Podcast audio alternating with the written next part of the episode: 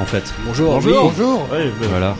Bonjour euh, pour cette euh, première émission, hein, et non pas nouvelle, de Cinéphilis, euh, le podcast que tu peux refiler à tes amis. Euh, alors aujourd'hui de quoi on va parler? On va parler super-héros, euh, à l'occasion de la sortie d'Iron Man 3, n'est-ce pas? Oui. Hein et, euh, et puis peut-être de Jurassic Park si on a le temps, mais on sait pas quoi encore. Et, euh, et voilà, parce que le film il ressort hein, en 3D euh, et que euh, Et pourquoi on n'aurait pas le temps? C'est vrai, on a tout le temps qu'on veut, Julien. Euh, mais avant ça, chacun euh, de nous, on va pour, euh, en premier lieu toi, Julien, on va parler de, de- du film qui nous a bien plu cette semaine. Du film qui nous a bien plu cette semaine. Ouais. Bah, pas grand chose au cinéma. Je suis pas, je suis pas beaucoup allé au cinéma ces derniers temps. Par contre, j'ai vu, je, je me suis refait après avoir vu comment Oz de Sam Raimi, je me suis refait Evil Dead 3. Et, euh, et c'est toujours un plaisir. hein, ce truc, c'est vraiment, hein, c'est vraiment n'importe quoi. Euh, et c'est bizarre de voir les, enfin, énormément de ponts entre Oz justement et Evil Dead 3. À tel point que c'est quasiment un remake. Euh, J'avais lu ça euh, enfin, chez Arnaud Bordas et, euh, et Rafik Joumi. Sur Capture Mag. Sur sûr. Capture Mag, voilà, ouais. Un, un, un- un website formidable. Voilà. Et, et c'est vraiment flagrant, enfin, je... voilà. Donc Evil Dead 3. Je passe. C'est tout ce que t'as à dire. Ben ouais, en fait. Mais je suis un très mauvais client. Hein. je veux dire, je sais pas ce que je fous là. J'étais dans la rue, je, je demandais de la thune à des gens. Mais en quoi ça ressemble à Oz Mm. Julien boit sa bière. Hein, Qui vient de me remonter dans le nez. ouais. Euh, bah déjà au niveau des personnages, la hum, gentille sorcière, euh, enfin la l'héroïne euh, qui va devenir la méchante sorcière, les, euh, enfin voilà, je viens de spoiler un peu. Deux films en même temps. Deux films en même temps, exactement. Alors quand tu tousses, hein, tousse Ça loin du voilà. micro, parce que sinon euh, Je pense que j'ai tué les gens. sourd. Ouais. Euh, quoi d'autre Euh, Le héros qui, qui est complètement irresponsable au début, il va devoir réparer ses conneries à la fin. Euh, qui est aussi un espèce de, de, de menteur, de, de, de, de- comment de frimeur, euh, d'illusionniste aussi. Étrangement, Ash, qui est un, un, un- un type qui vend des, euh, enfin, qui vend des accessoires dans un magasin, se retrouve à être expert en chimie, euh, est capable de faire de la poudre à canon et se fabrique une main robot au Moyen Âge, Ah oui, c'est vrai. Ouais. ce qui est, ce qui est assez génial d'ailleurs. Mm. Il se fabrique aussi avec la voiture de Sam Raimi, qui est dans quasiment tous ses films. C'était déjà un peu une espèce de magicien, quoi. Voilà, ouais. Et, euh, et puis le côté, euh, le personnage qui se retrouve balancé dans un dans un autre univers, euh, puisque le début fait la le lien entre Evil Dead 2, où Ash euh, se retrouvait, euh, enfin, propulsé au Moyen Âge à travers une espèce de vortex. Ok. Euh, Lucas euh, Bah, moi, en fait, je sors de, du cinéma quasiment. Je suis allé voir The Grand Master de Wong Kar Wai. euh, Tu peux parler devant le micro un peu plus. Ouais, et c'était pas mal du tout. Bon, alors, c'est assez particulier parce qu'il faut à la fois aimer Wong Kar Wai, c'est-à-dire de bien filmé, mais un peu, euh, qui, peu poseur par moment, qui se regarde un peu filmé. Et en même temps, il faut aimer les films de kung fu parce que ça se bastonne pas mal. Donc euh, c'est pour un public assez particulier, mais c'est vraiment pas mal du tout. Il y a que l'histoire qui est un peu, euh, comment dire, on détermine pas bien les enjeux. Mais la, la fin, comment hum, replace ça dans son contexte et c'est assez intéressant. L'histoire de la Chine, l'histoire des Amartiaux en même temps. En fait, ça parle de, parce que j'ai oublié de te dire de quoi ça parle. Euh, ça parle du maître de, de Bruce Lee en fait, qui Man. pendant, en parallèle, euh, voilà, Ip Man, en parallèle avec l'histoire de la Chine, euh, de, euh, de la, avant l'invasion du Japon jusqu'à Hong Kong avec la Chine communiste, tout ça.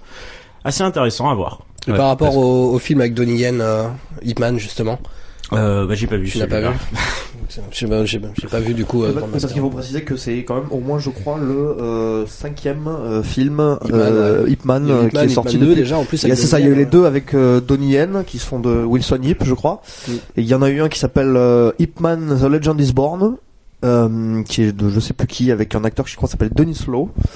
Et il y a euh, Son cerveau est en Wi-Fi le, avec IMDb. Il y en a un et il y en a un avec euh, Anthony Wong, euh, qui comme Tony Long n'est pas un artiste martial à la base et qui est, Ah oui. qui est réalisé par Herman Yo. Euh, qu'on connaît surtout en France pour avoir été le réalisateur de catégorie 3 aussi goûtu que euh, Ebola Syndrome euh, et euh, The Untold Story mais qui a une carrière aussi de, de réalisateur un peu plus prestigieux qu'on connaît beaucoup moins voilà mais donc voilà c'est- il y a, y a toute une frénésie autour de Deep Man au cinéma hongkongais en ce moment euh, avec dont on va dire euh, le, le et Ip Man étant le maître de Bruce Lee je sais pas si on l'a dit Oui. euh, Mais en même temps, il y a le personnage, il s'y prête, euh, il s'y prête vraiment bien parce qu'il il y a à la fois la vie, euh, il y a sa vie à lui qui est déjà, euh, qui, qui en tient déjà une, une bonne couche. Quoi. C'est fils de bonne famille, friqué et tout, qui se retrouve avec ses, ses, enfin, ses gamines qui meurent de faim. Enfin, des, voilà, la vie bien romanesque. Et derrière ça, en plus, il y a euh, tout le côté, euh, il traverse toute l'histoire de la Chine. Et en plus, il y a des arts martiaux. Donc c'est vraiment un personnage qui se Mm. prête super bien à, à une vie filmée, quoi. Et peut-être que voilà que maintenant qu'ils ont beaucoup utilisé d'autres personnages historiques euh, comme euh, Wong Fei-hong euh, Oui. et que du coup voilà il est temps de trouver d'autres poulains euh, enfin d'autres personnages dont raconter l'histoire donc voilà ce qui explique peut-être cette frénésie sur Monsieur Mann Alors moi, ce que j'ai envie de te demander, hein, euh, Lucas, c'est euh, est-ce que c'est un film euh, euh, révisionniste? Un film révisionniste. Bah. pff, Parce que c'est un film historique. Euh, oui, oui. Après, je connais pas assez bien C'est- l'histoire de la bien, Chine pour être euh, pour, pour pouvoir faire un commentaire très précis.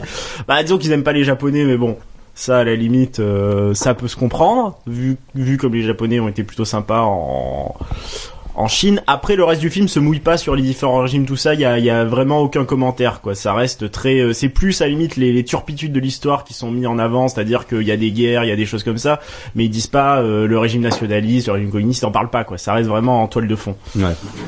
Ok. Euh, Mathieu, qu'est-ce que t'as vu cette semaine qui t'a fait rêver? Bah écoute, euh, je vais euh, parler de ce que j'ai vu hier soir, hein, puisque c'est ce qui est un peu le plus frais dans ma tête. Euh, bah, j'ai vu Butch, Cass- Butch Cassidy et le Kid, donc quand même un grand grand classique que je n'avais toujours pas vu. Et un western Ouais, un western, mais c'est c'est assez c'est un western assez particulier en fait puisque c'est ça prend deux figures historiques donc euh, donc bah, Butch Cassidy et le Kid de Sundance euh, qui, qui qui sont qui étaient des euh, des, des hors la loi en fait euh, euh, plus euh, bah, du tournant du tournant du siècle en fait euh, le début donc début des années euh, début du 20e et qui ont la particularité c'était un peu des euh, c'est euh, comme on appelait Jesse James le, le bandit bien aimé eux c'était ce qu'on c'était des bandits un peu gentils quoi. Euh, voilà c'est euh, donc des figures assez assez romanesques aussi. Et moi ce qui m'a frappé c'est que c'est quand même un film qui est un peu qui est pas dans une veine qui est sorti la même année je crois que si je dis pas de conneries je crois que c'est plus ou moins la même année que ou la même période de temps que la Horde sauvage de de Peckinpah euh, D'ailleurs, le gang, le gang de Cassidy et le Kid s'appelait vraiment la, Horde Sauvage, la The Wild Bunch, c'était eux. Et euh, mais qui, qui, qui est plus une espèce de, de film un peu euh, ouais d'aventure, euh, euh, un peu romantique et tout ça. C'est pas du tout un western avec du gunfight. Il y a en tout et pour tout euh, deux gunfights qui sont vraiment regroupés, euh, dans un très très bref, qui sont vraiment regroupés euh, sur la fin du film. Et donc c'est vrai que le plaisir que- qu'il y a à prendre dans le film, ça tient plus à euh, le, le duo quoi, puisque c'est évidemment euh, voilà c'est Newman et Radford ouais, euh, et euh, l'interaction entre les deux, euh, les côtés le côté picaresque avec une structure assez libre, puisque ça c'est c'est quand même un film où pendant euh, quasiment 20-30 minutes, euh, on voit juste les deux personnages en train d'essayer d'échapper à leurs poursuivants, à, des, à des- un groupe de, de, de mecs qui les traquent et tout. Voilà, et c'est c'est assez intéressant d'avoir vu ça euh, avec euh, contrasté avec. euh, Il y avait eu un film qui était sorti il y a euh, deux ans, je crois, qui était Black Sworn Mm. de, de Matteo Gill, ou qui, qui prenait comme principe que euh, le, le euh, que Butch Cassidy avait avait survécu euh, à, parce que dans, dans la réalité ils sont ils sont fait descendre par l'armée bolivienne puisqu'ils étaient partis euh, ils étaient partis euh, s'exiler euh, en Bolivie euh, vu que ça commençait à chauffer un peu pour leur cul euh, aux États-Unis. Et donc le, le, le film de, de Matteo Gill partait du principe que euh, Butch Cassidy avait en fait survécu à euh, à, euh, à cette euh, cette embuscade de l'armée bolivienne et euh, était devenu vieux et essayait de repartir aux États-Unis pour euh, euh, une indienne. une indienne, c'est ça, ouais, et qui repartait pour essayer de renouer le contact avec le fils qu'il avait, qu'il aurait eu avec euh, avec euh, Etta Place, qui était la jeune femme qui les accompagnait, la- l'amie du Sundance Kid, voilà. Et euh, donc voilà, bah écoutez, non, c'est c'est ouais, bon, on comprend, voilà, moi j'ai compris pourquoi ça ça a gagné un peu ses galons de classique, quoi, parce que c'est c'est quand même assez euh, assez euh, assez bien mené, euh, assez bien écrit, puisque c'était comme William Goldman. hein. William Goldman au scénario et voilà donc ouais bon c'est pour- j'ai pas l'impression de, de- Euh. de dire des trucs très très euh, révélateurs sur un film qui a dû être vu par à peu près les trois quarts des gens qui vont qui nous écouter. William Goldman? William Goldman. William Goldman, c'est un scénariste euh, assez euh, un, des, un des plus fameux scénaristes euh, du Nouvel Hollywood des années 70, qui a écrit euh, qui a écrit le roman à la base de The Princess Bride Ouais. qui est romancier Ah. aussi et qui est scénariste de Ok, Princess Bride. Et qui est scénariste de tout de suite là. Voilà. Là tout de suite, t'as tout le monde, tu vois. voilà, romancier, scénariste, donc William Goldman qui a écrit, euh, qui a écrit des bouquins sur la théorie du scénario, enfin des bouquins qui parlé de son expérience, euh, dont beaucoup de scénaristes s'inspirent encore aujourd'hui, voilà, qui est quand même cons- considéré un peu comme un des mecs qui est au panthéon des, euh, des scénaristes américains de la deuxième moitié du euh, du XXe siècle, euh, voilà. Et voilà, bah c'était très sympa, voilà. c'était un film sympa. Voilà, sympa. je passe la parole Merci. à mon camarade d'à côté. Thomas C'est ça. et non pas Thibaut. Fais gaffe à ta gueule. Ouais. Alors, eh bien moi aussi, c'est un film que j'ai vu hier soir, et en fait, c'est un film que j'avais découvert quand j'étais tout petit. Il s'agit de Ça va cogner avec Clint Eastwood, qui est donc la suite, la suite de Doux, dur et dingue, et donc qui raconte les pérégrinations de Philo Bedo, boxeur à main nue amateur, C'est magnifique. toujours accompagné euh, de son fidèle euh, orang-outan euh, Clyde. Bien sûr. Et oui, Parce qu'un film avec un singe est forcément un bon film. et oui. C'est la rumeur. Surtout si c'est un mec dans un costume de singe, euh, comme dirait notre ami Stéphane Moïsakis. euh, Avec une fermeture éclair. Avec une fermeture si éclair. possible. Enfin là, en l'occurrence, c'était un vrai singe. Là, c'était un vrai, ouais. Ok. Et puis donc, en fait, oui, donc ce film est très cher à mon petit cœur, car euh, donc quand j'étais tout petit, j'avais 4 ans. Donc en même temps que mon premier Versters original, euh, eh bien j'ai vu cette scène où où, où Clyde euh, où Clyde traîne euh, traîne Clint euh, Philobedo évanoui euh, près de sa voiture en flammes. Et voilà, donc le singe a sauvé Clint Eastwood. Donc voilà, ça quand t'es enfant, Et ça te faisait rêver, quoi. fait rêver. Ouais. Et puis après, je, tu- je viens de tilter qu'en fait dans euh, dans Shaun of the Dead, la référence quand il dit fais-nous Clyde, c'est ça en fait, c'est une Eh oui. référence à exactement. Et puis plus tard dans ce film, il y a mon monde est complètement différent. Et plus tard dans le film, il y a ce, ce splendide exemple de sportivité, d'esprit sportif, où, où donc Philobedo va affronter son adversaire avec un combat hyper violent où on s'envoie des, des pains dans la gueule, des jolis pains quoi. Mais à la fin, euh, j'ai gagné, non j'ai gagné, hop, on se remet sur la gueule, paf paf paf. Et au final, bon j'ai gagné, ok, on est copains, voilà, salut. Ok. Mais du coup, euh, Est-ce que tu dirais que c'est un hommage à l'homme tranquille, un combat comme ça? Euh, ouais. on avait, on avait dit pas les, pas les private jokes. Voilà. Ah non, mais là, c'est pas par les jokes, c'est. Ça euh, me l'homme rappelle tranquille, les heures c'est les un- plus sombres de Rasta Rocket. euh, Non, non, sur l'esprit sportif. ah non, mais l'homme, l'homme- non, mais je pensais parce que l'homme tranquille, c'est euh, un film de John Ford, dans lequel euh, John Wayne joue un, un mec qui part s'installer, euh, qui vit en Irlande. Et le film est assez célèbre parce qu'il y, a un- il y a un combat final avec. euh, euh, c'était Victor McLaglen où il se fout sur la gueule pendant euh, 15 minutes euh, voilà, qui Comme- dont ouais. euh, c'est à ça que Carpenter rend hommage en fait aussi ouais. dans euh, Invasion, euh, Invasion Invasion Los Angeles. Ok. Merci donc, pour cette précision magnifique. Et donc aussi dans ce film, il y a d'autres choses qui impressionnent un gamin, comme euh, un avion qui fait du vol inversé sur le dos, et Donc ce même avion qui plus tard... euh, Donc c'est un film sur un, Flight un film- un film sur un enfant qui est impressionné. Sur toi, c'est un métafilm. Non mais C'est ça. voilà, mais c'est... Le film de ta vie. Mais est-ce que c'est bien ça. encore aujourd'hui? Parce que là, tu l'as revu et tout machin, mais ce- en mettant de côté la, la Ah nostalgie oui, et tout. c'est... Non oui, c'est toujours bien, ça cesse regarder. Bon évidemment ça, ça vole pas très haut, mais on rigole bien. Ok. Les personnages des Veuves Noires, euh, ces motards en perruque, euh, sont toujours euh, rigolos comme tout. Excusez-moi. C'est un exercice nouveau, la peinture est encore fraîche, on s'entraîne. hein. Voilà. Euh, bah voilà, on a fait le tour. Hein. Bah, ça fait une heure qu'on parle, je pense qu'on peut C'est terminer. ça. Merci, au revoir. Au revoir. Non, ça fait 14 minutes qu'on parle. Putain, c'est tout. Euh, alors, alors cette semaine est sortie, cette semaine, hein, est sorti Iron Man 3. Ouais, cette semaine, Euh, hein Ok, d'accord. Voilà, C'était ouais. un cri de joie pour Ah, la sortie euh, d'un nouveau film Marvel, seulement le 85e depuis. euh, Ouais. Donc Depuis c'est deux ans. c'est quand même un film qu'on attendait un peu. Bon, moi je l'ai pas vu, mais bon bref, parce que j'avais pas le temps. Et, mais tout le monde l'a vu ici sauf moi, et que, donc parce que tout le monde avait envie de le voir. Et pourquoi? Parce que Shane Black euh, revient et que ça faisait longtemps qu'il avait pas fait un film. Pas content. Et c'est ça, il est pas content.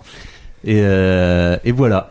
Donc, euh, est-ce que le film est bien? Eh ben ça, vous allez me le dire, parce que j'ai envie de le savoir, si je pour savoir si j'y vais ou pas. Bah ouais, le film est plutôt pas mal. Euh, en tout cas, c'est le meilleur des trois. De là à s'attendre à... Ça, ça Voilà, c'est, euh, bien. Bon, le premier avait, avait, avait ça d'être plutôt sympathique sur sa première moitié, voire jusqu'à son, son dernier tiers, qui, qui, a- qui, a- qui avait plus rien d'intéressant sur la fin dès qu'il mettait l'armure et qu'il se battait contre le méchant. euh, qui devenait un espèce de, de drone complètement débile. Enfin, dès qu'il met la- la- l'armure, le, méchant se met en tête de tout détruire, alors que le mec est un homme d'affaires à la base. Voilà. Et Shane Black avait déjà apparemment écrit euh, des parties du premier en fait.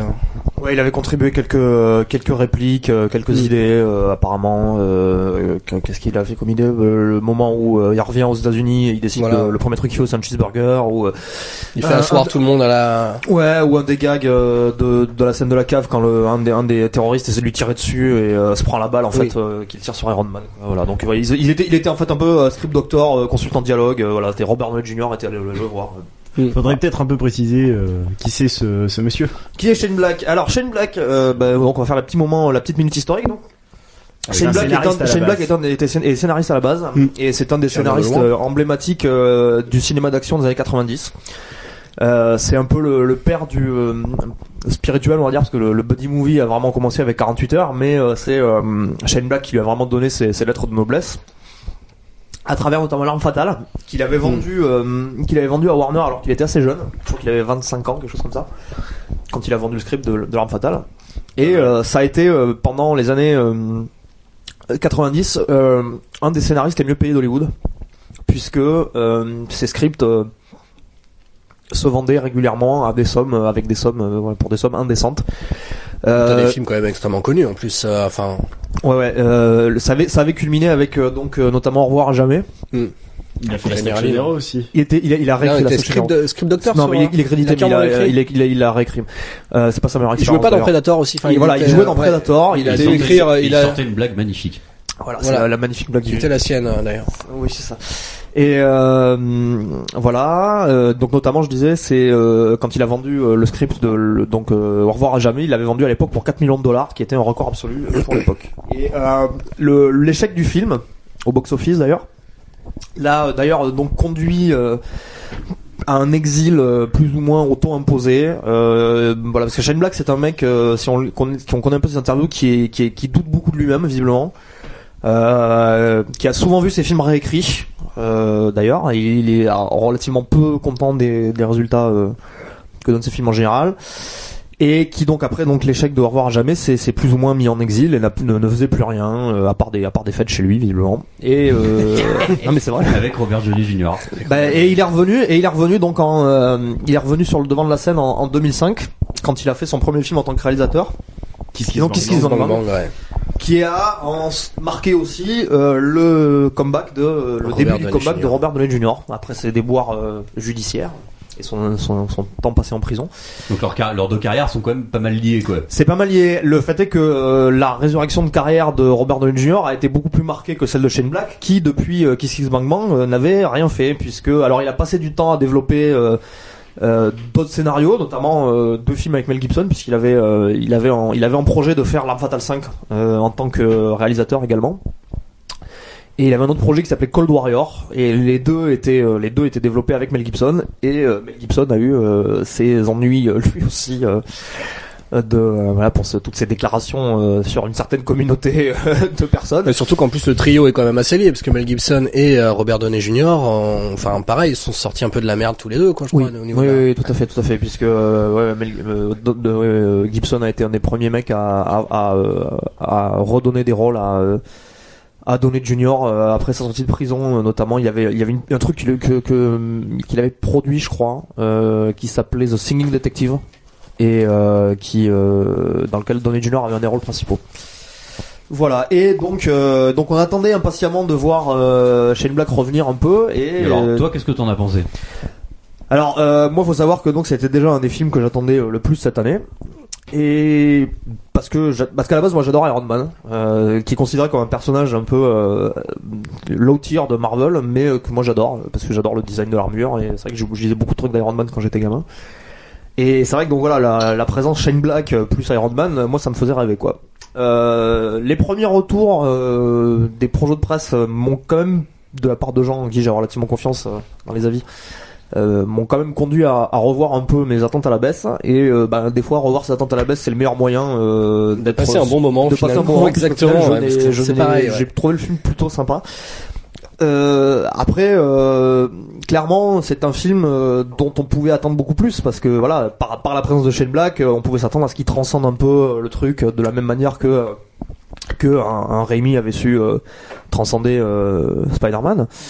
Euh, Mais le fait est qu'il est qu'il a une carrière de réal qui est euh, assez courte en fait quoi. bah c'est que son deuxième film. Son Voilà. deuxième film. Voilà. Euh, et euh, Et c'est un, deuxi- un peu. et c'est un deuxième film voilà sur lequel il passe d'un truc euh, son premier film c'était un petit polar à 15 millions de dollars Mm. sur lequel il était quand même très très protégé puisque c'était Joel Silver qu'il avait euh, qu'il avait pro- parce que voilà parce que parce que voilà budget maigre en plus euh, Joel Silver avec qui il avait déjà bossé auparavant euh, donc euh, enjeu moindre et euh, donc c'est un film dans lequel son style pouvait se, se déployer à plein Là, effectivement, on est sur, sur une configuration où c'est du 200 millions de dollars. euh, c'est quand même dans une entité, euh, dans une entité très corporate. euh, c'est Kevin Feige qui est derrière, qui est le producteur exécutif, euh, enfin de qui est le producteur euh, le- et le patron de Marvel Studios. patron de. Marvel Studios. ouais.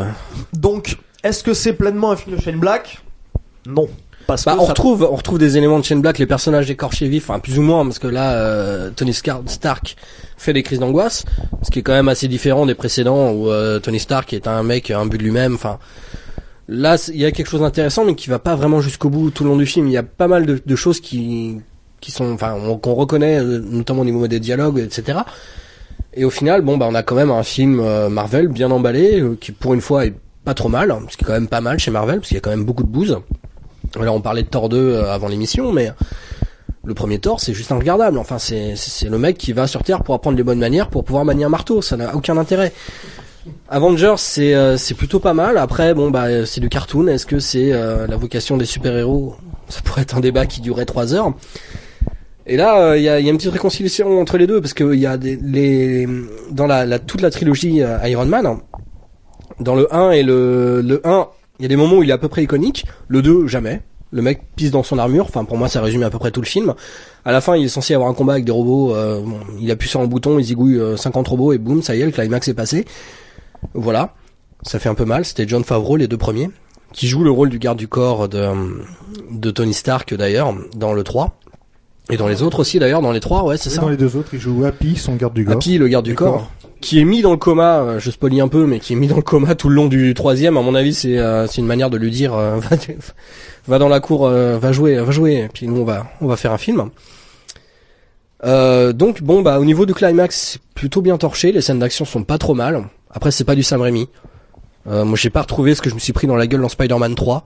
Oui, le 3, parce que le 2 était déjà mortel, mais le 3, les scènes d'action, moi, euh, enfin, il y a des trucs de fou dans le 3, quoi. Ouais, il y, a, il y a quand même dans le 3, dans Spider-Man 3, un découpage euh, assez dingue en termes de scènes d'action et euh, je pense qu'on n'est pas près de quoi qu'on puisse penser des problèmes qu'a le film euh, par ailleurs. Au niveau du scénario, peut-être. Au niveau de la mise en scène, le combat avec euh, les, les, les mecs qui cèdent, enfin avec le bouffon, euh, comment Harry Osborn, Spider-Man, enfin qui sont en train de, de lutter tous les Ah bah, deux contre. du, la au niveau folie au niveau de la team-up, Ça chorégraphie. enterre, Voilà, euh, ça, ça enterre tout ce qui a été c'est fait. vraiment- à, à c'est part, vraiment les- À les part les Indestructibles, qui est le les seul film où il y avait du team-up, où il y avait des personnages qui. euh, Super bien pensé. Voilà. Mais là, pour le coup, effectivement, dans le dans, dans le Iron Man 3, il y a une certaine ambition visuelle au niveau du climax, enfin en termes de en termes de, D'écriture, en tout tout cas. et d'écriture aussi. Ouais, voilà, c'est pas Plus que euh, visuel, il y a une ambition d'écriture. Visuel aussi, parce qu'il y a. Black, est un voilà, c'est- on va dire c'est pas encore un c'est pas encore un grand metteur en scène, c'est plutôt inventif en termes de ce qui se passe et des situations. euh, C'est-à-dire que les enjeux euh, je pense dans Avengers, il y avait un climax très généreux qui durait une demi-heure, mais qui au final était, un- enfin, moi m'a pas soufflé plus que ça. Celui d'Iron Man 3 est plus court, n'empêche qu'au niveau des enjeux émotionnels, il est un petit peu plus. peu euh, mieux centré, voilà, un peu mieux et, centré. euh, et puis il y a quelques idées, euh, il y a quelques idées dedans qui, qui, où tu sens que c'est un peu plus amené par le réalisateur que peut-être que par l'équipe des effets visuels, quoi, parce que clairement on, euh, le plan que tout le monde va retenir de du final d'Avengers, c'est un plan qui me paraît quand même plus dirigé par l'équipe d'ILM que par euh, Mm. Que par Whedon lui-même, quoi. Euh, Alors que là, euh, il y a deux trois trucs où euh, on se dit, ah là ça, ça sent un peu les trucs à la à la chaîne Black, quoi. Notamment l'idée que à la fin, c'est les deux personnages qui font qui, qui, qui font le boulot ensemble pour pour pour flinguer le méchant et tout ça, quoi. Et C'est- Donc c'est un film qui finalement est plus intéressant euh, par son histoire et par euh, sa dramaturgie que par son sa mise en scène quoi. ouais, mais même si là aussi il y a quand même des petits problèmes, quoi, parce que c'est Ouais, pas toujours. justement, euh, pour, faire, euh, pour faire un peu le, celui qui, qui, qui Le va chien dire un avec truc les du deux mal, autres. quoi. Moi, j'ai trouvé ce, alors j'ai passé un bon moment, le- la question est pas là, mais j'ai trouvé le film un peu, euh, qui allait pas très loin, quoi. C'est-à-dire que il- le gros problème, c'est qu'il y a énormément d'enjeux qui sont passés en, qui sont passés à la trappe en cours de route. Par exemple, tout ce qui est euh, les angoisses de Tony Stark, à aucun moment c'est c'est résolu cette histoire. Alors peut-être qu'ils veulent le résoudre plus tard dans Avenger 2 ou un truc comme ça, même si ça m'étonnerait.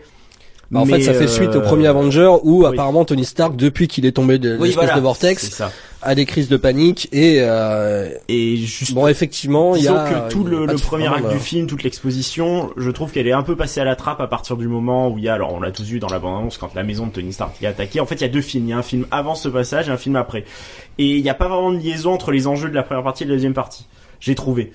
Euh... Ah si, il y a quand même la relation entre Pepper Pot et euh, le personnage et Tony Stark. Oui. Après, pareil, le méchant, par le- exemple, il est, ses, ses motivations sont franchement pas terribles. Peu, ouais, Euh, effectivement. Donc, en tant que méchant, en tant que menace, il est vraiment très intéressant. Ça fait plaisir de voir un méchant un Bah, peu surtout qu'il y y a un twist quoi. sur le, man- le mandarin et effectivement Voilà. il y a le personnage avant, il y a le personnage après et moi je suis fan. Alors je ne connais pas du tout le comics, je vais pas hurler au viol parce que euh, à mon avis les fans on, on le feront à notre place hein, mais euh, bon, il y a un twist, il y a un truc. Voilà, rien que le et euh, je sais pas, je trouvais ça drôle mais pas extraordinaire. Alors pour le coup, il faut préciser que voilà, donc le mandarin, c'est un personnage qui, euh, dans sa définition comique, c'est quand même très difficile à mettre en place aujourd'hui, puisque basiquement le mandarin, c'est Fu Manchu. Voilà, donc c'est un personnage de, chinois qui a euh, 10 anneaux euh, de puissance magique qui lui permettent de faire des trucs, qui est considéré comme euh, la némésis de, de Iron Man dans les comics. Et qui est joué un- par un anglais. Ben c'est Kingsley. pas en anglais dans le film. Mais bon, disons que c'est dans, la- dans les comics, moi j'ai toujours eu tendance à penser que c'était un peu par défaut parce que Iron Man c'est quand même un des persos Marvel qui a, euh, on va dire des persos principaux Marvel qui a un peu une des euh, ce qu'on appelle la, la Rogues Gallery, c'est-à-dire sa galerie de méchants, euh, qui est quand même la moins euh, la moins intéressante de tous parce que c'est souvent c'est soit c'est des mecs en armure, voilà, et euh, et on sait que voilà, Shane Black avait dit que lui, il avait pas envie de faire un film où euh, le climax, ça serait encore euh, deux mecs en armure qui se tapent dessus parce que ça avait été fait euh, dans les deux dans les deux précédents. Et euh, mais voilà, donc le, le- c'est vrai que le mandarin a un côté un peu euh, caricature euh, raciste euh, de, de, de chinois, donc le péril jaune euh, et tout ça euh, qui a un peu arrêté des années 30 euh, 60 euh, qui est qui est quand même très très difficile à à mettre en à mettre en scène tel quel aujourd'hui, d'autant Parce qu'il ressemble vraiment à l'idée que je me fais de Rasputin. D'autant c'est d'autant plus donc- difficile quand le film est une coproduction avec la Chine, quoi. Donc euh, on se doute bien que ça allait pas être ça. Donc effectivement, ils, ils, ils en font autre chose euh, qu'on peut trouver. Voilà, hein, chacun pense à ce qu'il veut. Euh, personnellement, moi, je trouve que c'est quand même assez raccord avec euh, dans, dans, euh, par rapport à la sans parler du traitement de, du personnage, par rapport à la thématique globale qui se dégage de, de ça, c'est quand même Oui. assez raccord avec ce que faisait Shane Black auparavant, puisque c'est euh, c'est toujours un truc sur. euh, je vais essayer de pas trop spoiler, mais euh, C'est sur le, la, le comment dire le l'ennemi de l'intérieur en fait, sur l'ennemi de l'intérieur et les faux semblants et euh, voilà faire. C'est pas vraiment un spoiler parce qu'on repère quand même rapidement les personnages qui seront. euh, D'ailleurs, il est- il s'est s'est dit à un moment j'ai créé des monstres. Enfin bon, on sait à peu près qui euh, qui sera dans quel camp. Oui, il y a un côté bouclage de boucle d'ailleurs, puisqu'on revoit dans le- la scène d'intro, on revoit le, le, le personnage du, euh, du docteur qui l'aide dans le, dans le premier film. Et, Mm. euh, c'est- on- en, gros, il met en scène un événement qui avait été euh, mentionné dans le, Voilà. dans le premier film, quoi. Mais, euh, mais euh, donc voilà, non, c'est vrai qu'on retrouve. Voilà, moi, je, ce qui m'a paru, c'est qu'au-delà des dialogues, au-delà de certaines situations, ouais, on retrouve aussi voilà des, des, des trucs qui sont quand même euh, qui me paraissent assez chers à Shane Black, qui donc effectivement se- s'expriment dans passage avec le gamin. Ça- Voilà, tout le gamin, ouais. Tout le passage- Hero, tout le passage avec le gamin et Exactement, pour le coup ouais. assez mortel quoi parce que ça c'est ça verse pas dans la sensiblerie justement euh, c'est même assez- plutôt c'est il le assez renvoie, il le renvoie chier toutes les 5 minutes, c'est mais malgré assez tout. ouais. c'est même assez drôle pour le coup c'est bien Mm. mené quoi et euh, donc voilà après voilà c'est vrai qu'on retrouve on retrouve beaucoup quel- quelques gags à la à la euh, à la euh, Avengers. à la Kevin Feige quoi voilà Kevin qu'on va dire c'est voilà donc c'est mais mm, en ce qui me C'est qui concerne Kevin Feige? ah, c'est le bon on l'a dit c'est le patron de c'est le patron de Marvel Studios et l'architecte en fait de tout le projet de toutes mais les suis, phases merde, on euh, l'a dit, quoi. voilà merde T'es- T'es t'es qui T'es le présentateur? Train de fumer. Putain, falloir le virer, c'est pas possible. Donc voilà. Euh, donc ouais. euh, moi je vais résumer en me disant, euh, c'est ce que je disais sur mon Facebook, c'était 60% Shane Black, 40% Marvel. Euh, perso, pour moi, le ratio euh, est là euh, pour que euh, je me dise que concrètement, même si je n'ai pas eu le grand film de super-héros que j'a- que j'attends Attendu, ouais. que j'attendais à la vue de la, au vu de la bande-annonce, euh, je trouve qu'il y a quand même largement moyen d'être Ça satisfait. se passe à euh, Noël en plus.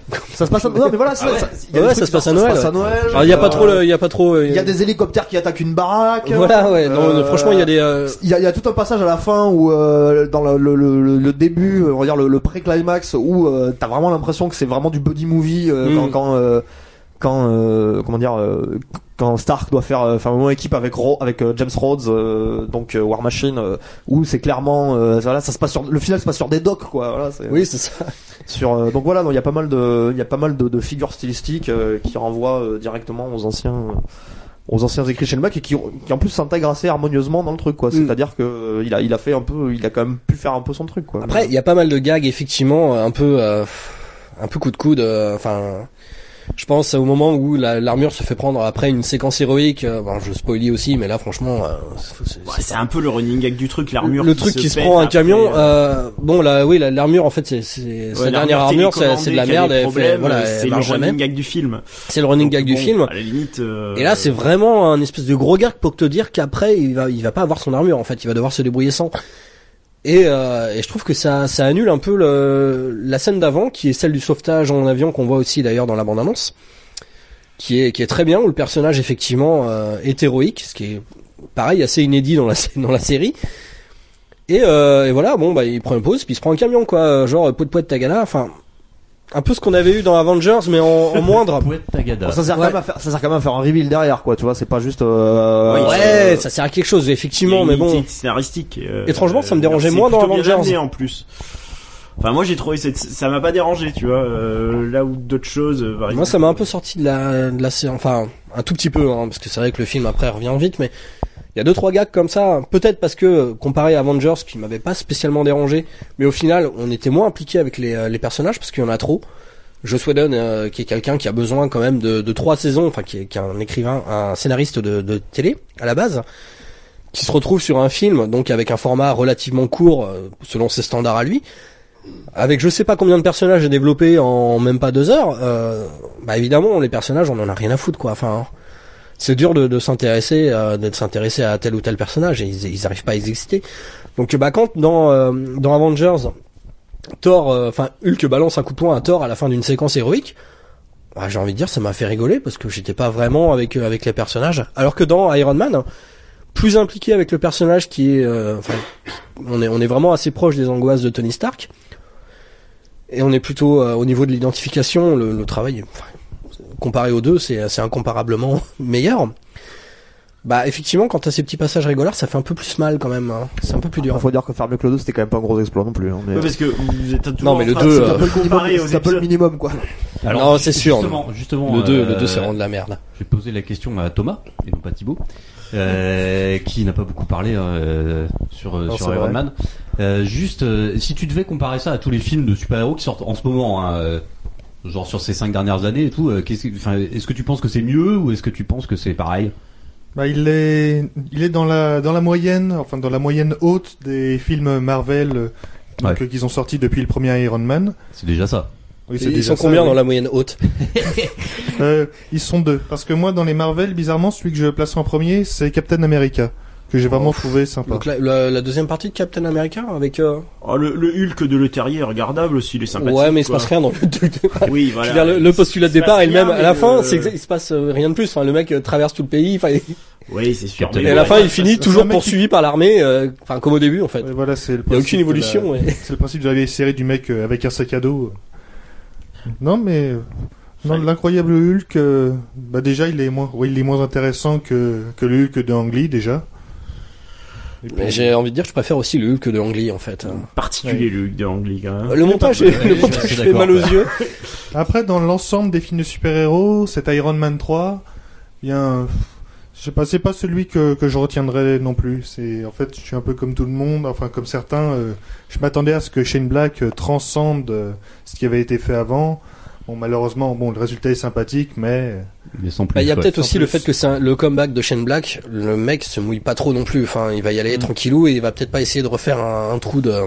Après, faut voir Disney, quoi, qui doit, euh, Bah, et, quand euh, même, voilà, en plus, c'est, euh, un peu, euh, c'est une franchise, truc, euh, quoi. une franchise qui actuellement, euh, enfin après le succès d'Avengers, qui était quand même assez euh, assez incroyable, surtout vu la, enfin la qualité du film, qui moi m'a m'a paru plutôt sympa, mais de là à avoir un succès quasiment égal à celui d'Avatar, je- franchement, euh, je sais, Oui, c'est assez Avengers, incompréhensible. c'est Quoi. un peu euh, ouais. Alors après, il y a eu un, Avengers, contrairement à Avatar, il y a eu un, un marketing extrêmement agressif. hein. Sur Avengers, qui était quand même, euh, enfin, qui était préparé, ils ont très quand même attendu, eu, les euh, journalistes devaient films écrire des étaient- Ouais, voilà, enfin, des 4-5 bandes films annonces, pour, euh, euh, il y a eu 4-5 films pour préparer mais euh, en même temps, les 4-5 films étaient vraiment tout naze, quoi. Donc, euh, Non, pas Captain America. Non, non, le Captain America était pas mal, mais franchement, Captain America, c'est peut-être un- Johnston, c'est peut-être un peu Joe plus, Johnson. c'est peut-être un, un de ceux qui est le plus, euh, qui, qui apporte un peu plus- le plus la marque de, la marque de, J'aime beaucoup cet acteur. de la marque de son, du mec derrière la caméra quoi euh. tu vois c'est euh, parce que c'est sûr que tu peux dire que euh, bon moi je suis pas fan de Kenneth Branagh à la base hein, mais euh, ça aurait pu être en dehors du fait que t'as plein de plans à 45 degrés euh, les Dutch angles euh, t'as des Dutch angles est à la décadré dans ce film, euh, c'est n'importe quoi. euh, tu peux pas vraiment dire que ça ressemble à un film de Kenneth Branagh quoi Euh, Bah, ça, ils l'ont pris. Pourquoi ils ont pris Kenneth. Branagh d'ailleurs? Enfin, je sais pas. tu parles de, de Thor, là. Thor est scandaleux, ça on est tous d'accord. Thor, Thor, c'est vrai. Ah, Ça, y ouais. a pas de. Et pourtant, il y a Nathalie Portman dedans. Ah oui, Ce qui tendrait à, à donner de l'indulgence, mais Bon, en enfin, même temps, elle a fait la prélogie de Nathalie Portman aussi. elle était déguisée en poussin, c'est pas pareil. Dans Star Wars épisode 1, elle était déguisée en poussin. Je veux dire, tout de suite, c'est plus vraiment Nathalie Portman. Mais Thor, enfin Thor, le, le début, ça me laissait penser que ça, ça pourrait être bien, mais à la fin, ça se termine dans un petit patelin merdique. euh, hop, le robot. euh, et voilà, c'est. C'est, ouais, c'est tout le film, ouais. Ouais, voilà. Mais alors que voilà, les, C'est une les version débuts, le- de, le du premier jour où la tiers, Terre euh, s'arrêta, enfin. Mais le premier tiers, je trouvais que voilà, c'était prometteur, mais hélas, euh, En Bah, même- le premier tiers, c'est l'espèce de fantaisie complètement colorée. Euh, on, dit, on se croirait devant Krul un peu, mais à la rigueur, pourquoi pas? Ouais. Je veux dire, les mecs, les mecs ont poussé un peu les potards à 11, mais euh, mais je sais pas. ouais, c'est bon, j'ai j'ai pas vu en 3D pour le coup, mais là, ça, va être- ça devait être peut-être sympa, quoi.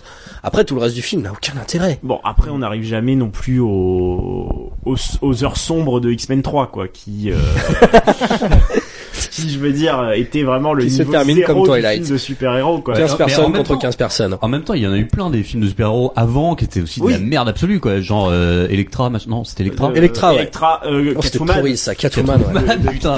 Non mais en fait le- la- moi la question que je me pose depuis un moment c'est est-ce que quelque part euh, Sam Raimi ne nous a pas fait du tort euh, Je m'explique. Oula. Non mais parce que c'est vrai, qu'il a la barre la barre a été mise tellement haute avec les euh, les, les Spider-Man euh, de Sam Raimi que effectivement c'est un peu le, le bon et puis bon, et Blade 2 mais Blade 2 je le mets dans un côté un peu, un Et peu Blade Indestructible. 1 aussi, mine de rien.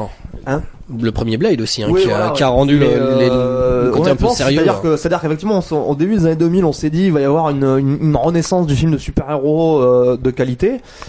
Maintenant, euh, si, on là, fait, si on fait le bilan, euh, si on fait la le- renaissance a pas duré longtemps, quoi. bah, c'est-à-dire si on fait le bilan sur euh, si on fait le bilan sur 10 ans, euh, bah, au final, euh, qu'est-ce qui reste quoi? Euh, Il reste, il va rester, bah, évidemment les euh, les Spider-Man de Rémi avec euh, donc tous les caveats qu'on peut mettre malgré tout euh, sur le 3, qui a, on sait que ça a souffert beaucoup de l'ingérence. euh, l'ingérence du studio euh, avec l'introduction de Venom que Rémi ne voulait pas utiliser.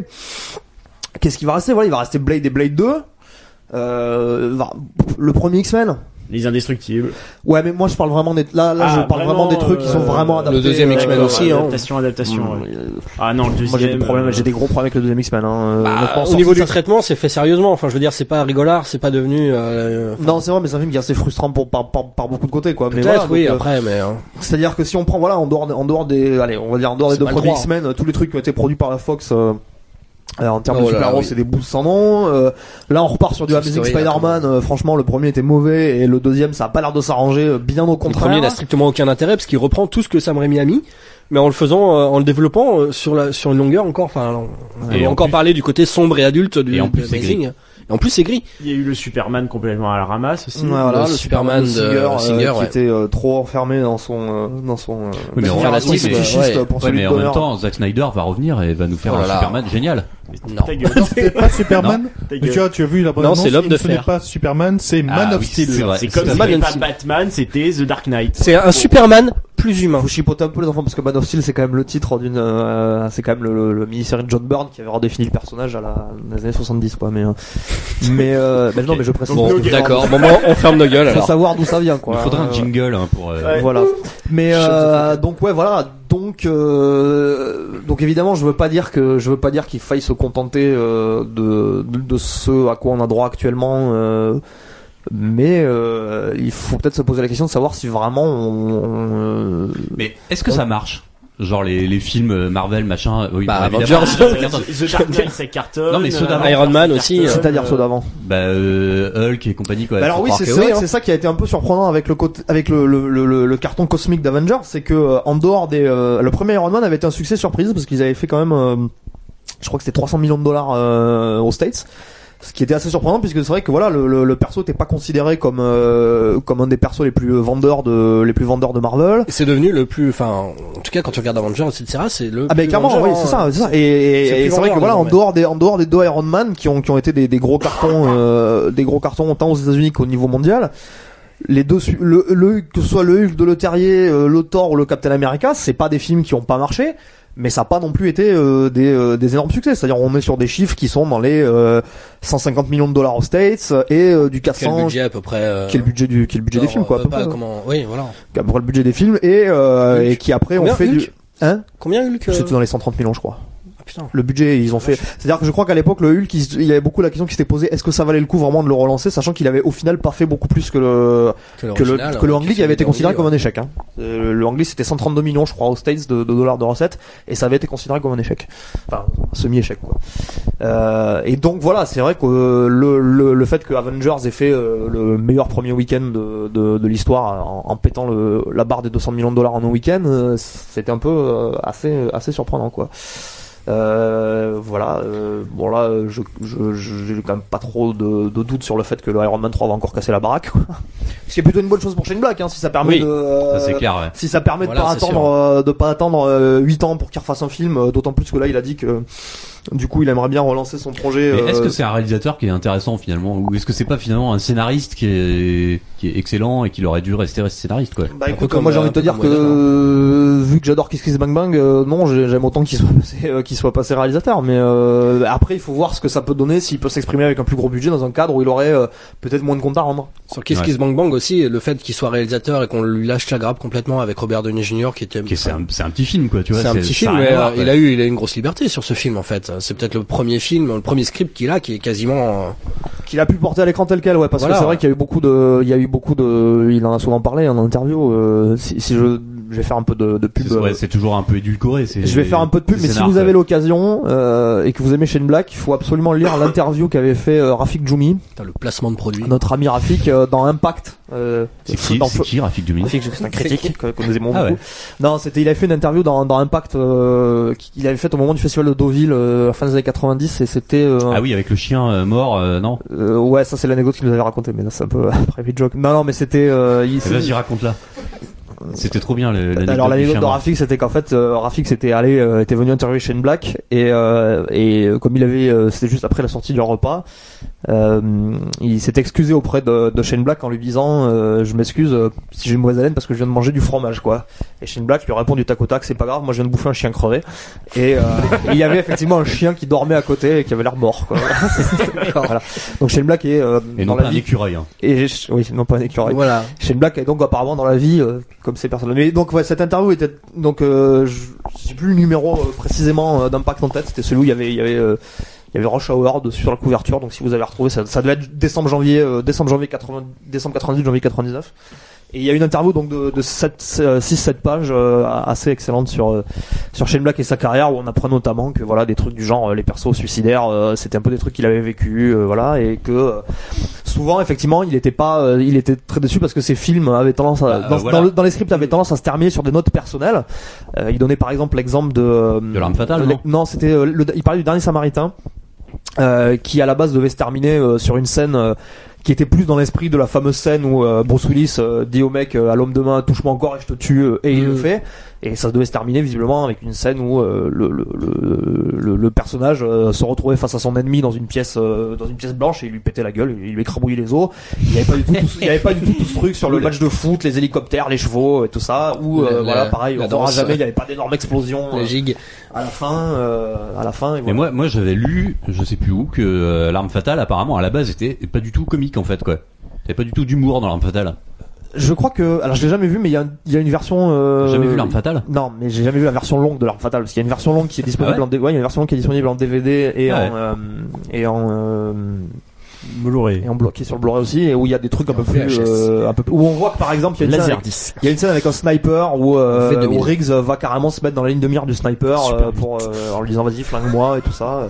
Et euh, de toute manière, euh, on se rappelle, on, on- enfin on se rappellera que euh, à la base dans l'arme fatale 2, euh, l'idée de Shane Black c'était de faire mourir euh, Martin Riggs à la fin, quoi, puisque pour lui, euh, le, le personnage euh, arrivait en bout de course en fait, euh, puisqu'il avait il avait temporairement repris goût à la vie euh, au contact de la famille euh, de son collègue, et euh, pour lui euh, le, le geste ultime qu'il pouvait faire c'était de se sacrifier pour sauver la famille, et euh, l'idée c'était qu'à la fin euh, à la fin le, le c'était euh, l'arme fatale c'était ça devenait euh, le personnage de Danny Glover quoi, c'était Roger Morto qui, qui voilà qui allait massacrer euh, tous les tous les Sudaf tous les Sudaf pour ces conneries.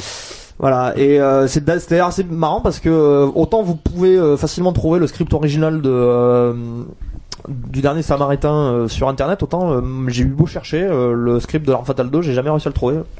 Il doit être dans la bibliothèque du, de l'American Film Institute, donc si à l'occasion euh, on va à Los Angeles, ça serait un truc à dénicher, mais euh, c'est introuvable sur comme, net, comme, la copie, les- comme la copie originale de Star Wars. c'est malheureusement Oui. sur le net. Ouais. Faut faire payer Caché quelque part au Vatican, euh, dans les, dans les caveaux. euh, Si vous avez de l'argent, envoyez-nous, on s'en occupe. voilà. Vous pouvez le faire sortir. On aimerait bien le lire. On va faire un Kickstarter. C'est ça. Bon, euh, on, a, on a un petit peu dérivé hein, euh, depuis les super-héros jusqu'à finalement Shane Black et l'arme fatale et tout, mais c'était sympathique quand même parce qu'on a appris des trucs. Voilà. Bah, il y a aussi la question, enfin, pour revenir un peu sur les super-héros, désolé. je- putain, je voulais balancer une Bah musique. ouais, tu- ouais, je suis, je suis mon désolé. truc, quoi. De la fin peut-être sur les super-héros, donc... euh, C'est en fait qu'on est passé quand même à des personnages, enfin un traitement très sérieux. Euh, je sais pas, même le premier, le Superman de Richard Donner, était pas un, un traitement assez cartoon et je sais pas ce qui s'est vraiment passé. Je me demande s'il y a pas euh, le- le- un peu ce que disait dans dans le premier Spider-Man, le, le bouffon vert en fait, que les, les gens aiment les super-héros, mais ils aiment pas tant les super-héros que de les voir chuter et euh, de les voir un peu en ce moment traîner dans la boue quoi. Est-ce qu'il n'y a pas un petit côté, on aime bien les voir se faire ridiculiser parce qu'on en a tellement Ouais, ras-le-bol euh, des super-héros désormais que euh, Peut-être, je sais pas. Après, euh, après, Perso, à- après, le Avengers, fait est qu'on- euh, après le fait est qu'on voit qu'un traitement sérieux a, a sa, enfin, sa place aussi parce que euh, moi je suis pas On n'a particulièrement. pas, on pas parlé de Batman. Voilà, je suis euh, pas particulièrement fan des cartonné, Batman de. Nolan, mais tu Ouais, peux ça pas dire que c'est, mais enfin euh, le traitement sérieux de Nolan, certes, il est, il est quand même très réaliste. Moi, je trouve qu'il dessert énormément le film. Gotham City, on dirait, euh, on- enfin, je sais pas, on dirait une pauvre banlieue, de je sais pas quoi. Il est- bah, de Chicago. on dirait même à la Chicago. fin ou Chicago carrément. Ou de Pittsburgh. C'est Pittsburgh, dans le- Il se cache même plus carrément parce que tu vois les, euh, tu vois carrément, tu reconnais les, euh, les lieux. Oui, bah oui, c'est-à-dire que dans le 3, Dans le 3, ouais. c'est New York quoi, c'est c'est évident que c'est New Mais York. même dans le deuxième, enfin, le, c'est quand même extrêmement lourd. S'il y avait pas le personnage du, du Joker pour euh, aérer un peu tout le bousin, ce serait Alors regardable. premier, euh, Ce serait le 3, qui est, qui est Alors, juste insupportable. Alors que dans le premier, la ville avait une identité, comme par exemple avec euh, là les Narrows, cette île euh, au milieu de la ville. Le euh, premier, il y avait un semblant de, un semblant. Et, puis ouais. cette grande tour centrale et tout. Voilà. Mais voilà, tout ça. Après, est- quand tu voyais Batman euh, avec son costume, qui était euh, avec des antennes de télé derrière et la caméra, tu y croyais pas une seconde. Le plan était censé être iconique, il l'était pas. Hmm.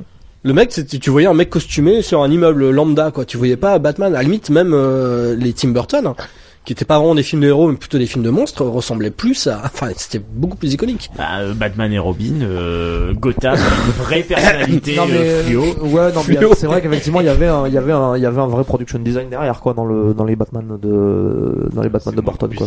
Ah bah oui. Ouais. De toute façon. euh, Bon, alors, eh ben moi je vais balancer la musique. Et... Vas-y, balance. Ouais, Allez. comme ça. Après, on va parler de Jurassic Park. Ça va être bien. Ne coupez pas. Comment ça marche Comment ça marche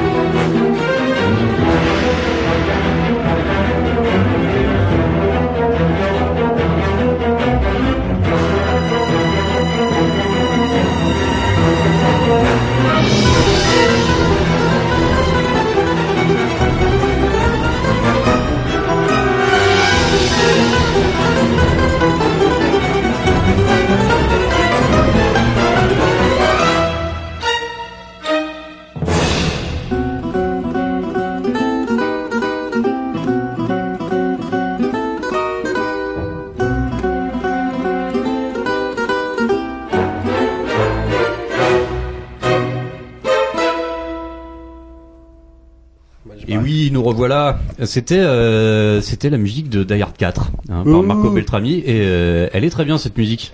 Bah meilleur que le film en tout cas. C'est ça. Donc euh, moi je, je m'écoute cette musique comme ça, j'ai pas vu le film, mais je m'imagine un Die Hard magnifique. T'as pas vu Die Hard aux là. Non, je- non, non, pas vu c'est Die Hard bien, 4? ton âme est encore J'ai vu- J'ai vu le 3, je me suis décidé d'arrêter là quoi. Pas bien fait. Ouais. C'est clair. Euh, donc Fred Jurassic John Park. McTiernan. Hein Fred John McTiernan. John McTiernan, ouais. Tout à fait quoi. On va lui envoyer des petites cuillères euh, dans sa prison. C'est un Euh, poster de Rita Hayworth. Hein un poster de Rita Hayworth, exactement.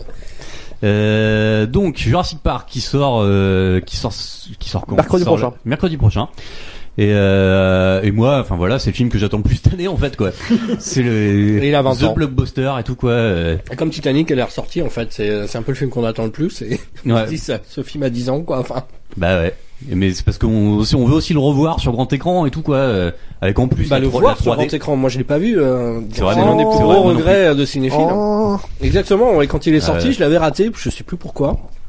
Mais je voulais le voir et je- j'avais pas. moi, pu. moi je m'intéressais pas au cinéma à cette époque Ouais, bon, il y avait un film avec des dinosaures. Enfin, merde. à rien Euh, donc euh, voilà et donc on va parler un peu de la trilogie et tout quoi euh, euh, Lucas pendant la Il y pause en a eu un dis- troisième. hein.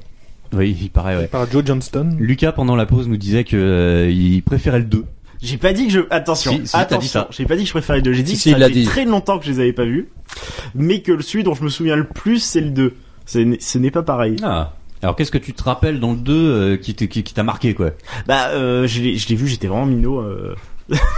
c'est un peu le, le revival euh, j'ai 10 ans aujourd'hui ce, ce soir donc euh, j'ai j'avais particulièrement euh, enfin je me souviens assez que j'avais bien aimé le passage avec le T-Rex dans la ville j'avais trouvé ça vraiment cool quoi à l'époque Euh, le côté euh, mini Godzilla Revois-le.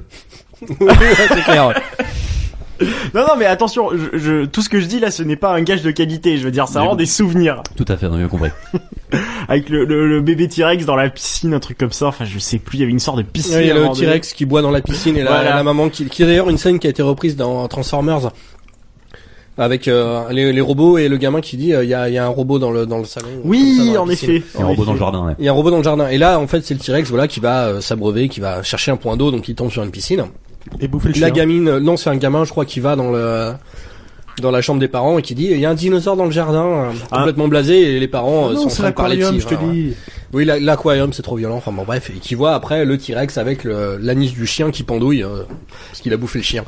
Mais je sais que j'ai- j'aimais bien le, le côté euh, euh, démasticage des persos un par un du, du 2 qui était assez sympa. Parce que c'est- à la limite, euh, à la fin, dans les hautes herbes, tout ça, ça finissait en limite slasher, quoi, avec euh, les persos qui se... Enfin, C'était pas à la fin en fait, hein, c'était au milieu. Non mais c'est pour ça quand je dis que je me souviens très bien, me souviens plus très bien.